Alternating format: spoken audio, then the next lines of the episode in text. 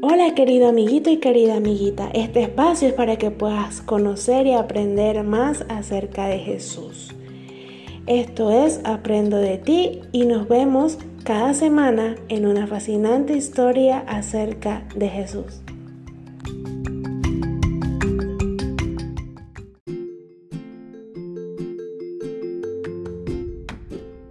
La historia de esta semana se titula El ayudante de papá.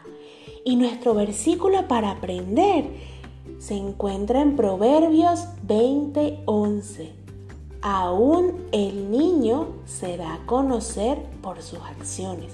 Vamos a repetirlo de nuevo.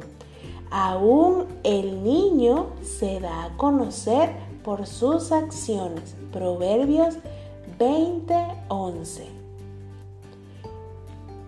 Querido amiguito, ¿qué estás aprendiendo a hacer? ¿Estás aprendiendo a ayudar en tu casa? Sabes, cuando haces lo mejor que puedas, estás pareciéndote a Jesús. José, el papá de Jesús, era carpintero y un carpintero es la persona que hace o arregla cosas de madera. José tenía un taller cerca de su casa. Él hacía muebles en ese taller. ¿Y qué tipo de muebles crees que él hacía? Sí, él fabricaba sillas, mesas y otras cosas de madera. Pero también hacía herramientas. ¿Y sabes lo que es una herramienta?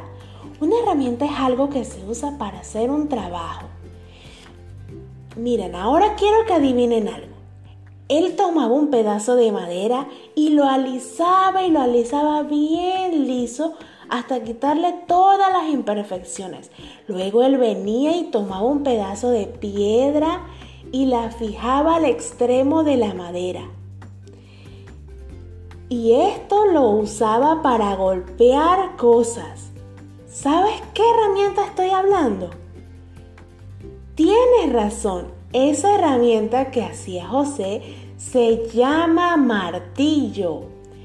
Y él hacía grandes herramientas como esa. Y él también hacía una herramienta que se llama arado.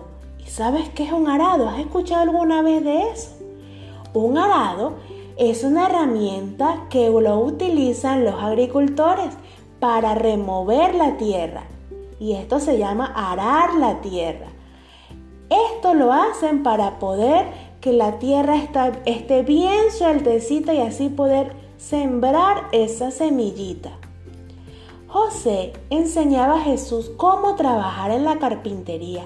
Primero le mostró cómo se usa el martillo para clavar un clavo en la madera. Y cuando Jesús fue un poco más grande, José le enseñó a usar una sierra y esto se utiliza para cortar la madera. Y sabes, amiguito, la madera es muy pesada. Así que Jesús desarrolló unos músculos muy fuertes. Jesús era fuerte como su padre José, porque él podía levantar la madera. ¿Y tú tienes músculos muy fuertes? A ver, muestra tus músculos. Jesús Tenía que usar muchas herramientas agudas y con filo en el taller de carpintería.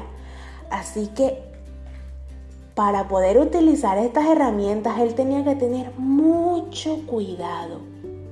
Cuando Jesús creció más, José le permitía que él pudiera hacer cosas solo, sin ayuda.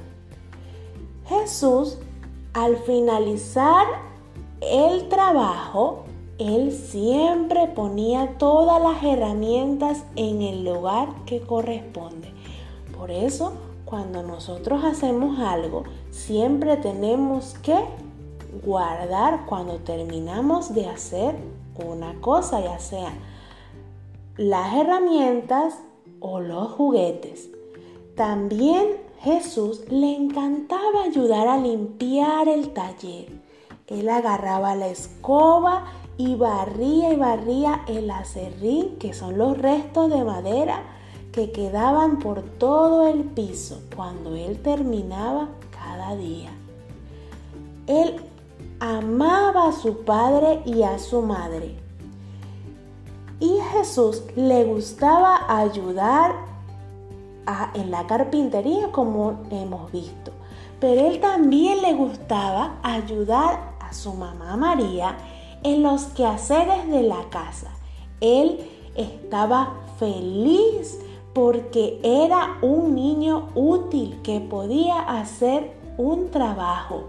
Y sabes, querido amiguito, cualquier trabajo que hacía Jesús, Él lo hacía de la mejor forma que Él podía. Por eso cuando nosotros nos piden hacer algo o cuando vayamos a hacer algún trabajo o cualquier cosa que hagamos, lo tenemos que hacer de la mejor forma que nosotros podamos. Ahora dime o piensa en cosas que puedes hacer para ayudar en tu casa, para ayudar a que te sientas útil. ¿Será que puedes ayudar a regar las flores?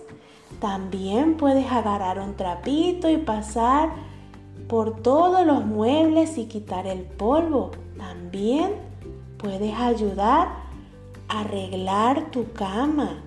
También puedes ayudar a llevar los platos al fregador cuando terminen y estén sucios con mucho cuidado. Y así, poco a poco, cuando vas creciendo, puedes aprender cosas nuevas que hacer. Y sabes, con todas las cosas que vas aprendiendo a hacer, puedes ir pareciéndote más y más a Jesús. Y cuando crezcas vas a ver que puedes hacer todo de la mejor forma que tú puedes hacerlo.